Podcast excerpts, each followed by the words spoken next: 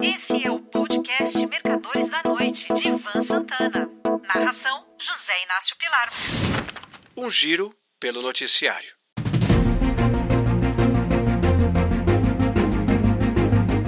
Nessa penúltima Os Mercadores da Noite de 2023, farei um giro pelo noticiário mundial, começando pelo Brasil. Aqui, o mais importante é o rally de fim de ano da B3 que costuma acontecer em dois a cada três exercícios e que, desta vez, teve diversos motivos para se materializar. A agência de ratings Standard Poor's elevou a nota do Brasil de BB- para BB, o que nos leva a dois níveis do grau de investimento, tal como ocorreu em 2008, durante o segundo mandato de Lula. Grau esse que perdemos durante o desgoverno Dilma, aquela ex-comunista que agora alardeia voar de primeira classe por ser presidente de banco. O Congresso Nacional aprovou a Lei de Diretrizes Orçamentárias com déficit fiscal zero em 2024. Na Argentina, o presidente Javier Milei entrou de sola logo nos primeiros dias de seu mandato, cumprindo com extremo rigor suas promessas anarcoliberais, seja lá o que isso significa, de campanha. Entre os desafios que enfrentará, os principais são minoria no Congresso e tremendo sacrifício imposto ao já sofrido povo hermano. Num surto de burrice, Milley está hostilizando a China, grande compradora dos grãos nas terras extremamente férteis dos Pampas. Difícil acreditar que ele possa ter sucesso em sua empreitada, tal como aconteceu com seus antecessores peronistas, kirchneristas, radicais e militares. Sempre erraram.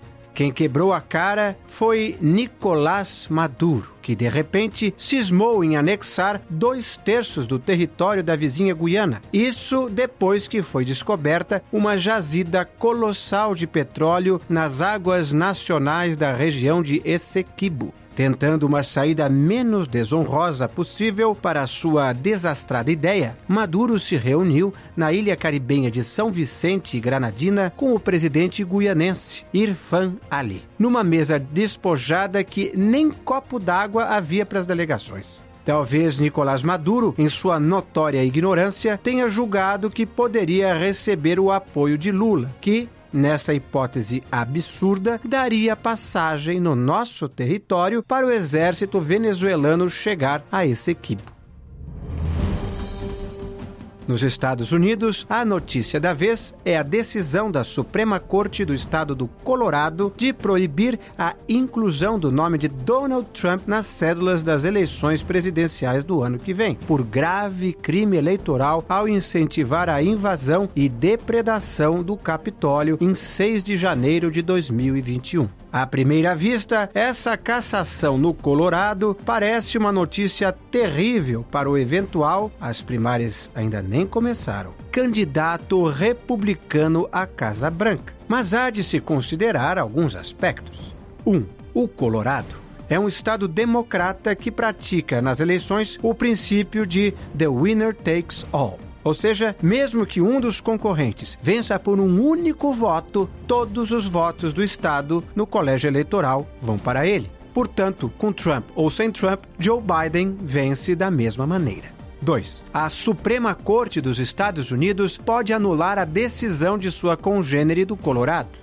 3. Os republicanos devem alegar perseguição política e aumentar seu apoio e as suas doações à campanha de Donald Trump.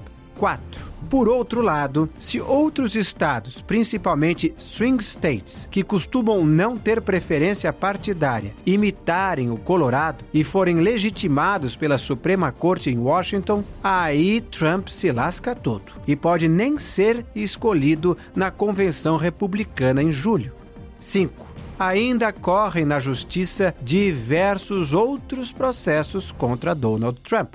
Quando a Rússia invadiu a Ucrânia, há quase dois anos, julgou-se que seria uma guerra rápida. Com efeito, no início, as tropas e blindados russos chegaram aos subúrbios de Kiev. Só que o presidente ucraniano Volodymyr Zelensky revelou-se um obstinado lutador. Com auxílio em armas, munições e dinheiro dos Estados Unidos e da União Europeia, o exército de Zelensky, composto em sua maioria por soldados convocados às pressas, foi fazendo os russos recuarem, limitando hoje suas conquistas a algumas províncias do leste ucraniano, nas quais boa parte da população é partidária do governo de Moscou. Agora, o presidente Biden não está conseguindo apoio da Câmara dos Representantes para aprovar mais verbas para a Ucrânia. Na União Europeia, a guerra já não está motivando as pessoas. É bem possível que Putin e Zelensky se sentem à mesa de negociações e a Rússia aceite ficar com apenas alguns territórios do leste ucraniano e não com o país todo como queria no início. O último e mais recente acontecimento internacional importante são os ataques no Mar Vermelho por parte dos piratas iemenitas Houthis apoiados pelo Irã, em represália à destruição de Gaza por Israel. Ataques esses que obrigam centenas ou milhares de navios a evitar a rota do Canal de Suez e contornar o sul da África. Em diversas ocasiões, tal tipo de bloqueio já se transformou em guerra, em muitas guerras. Essa poderá ser a notícia mais importante dos últimos dias de 2023 e do início de 2024. Boas festas e um forte abraço.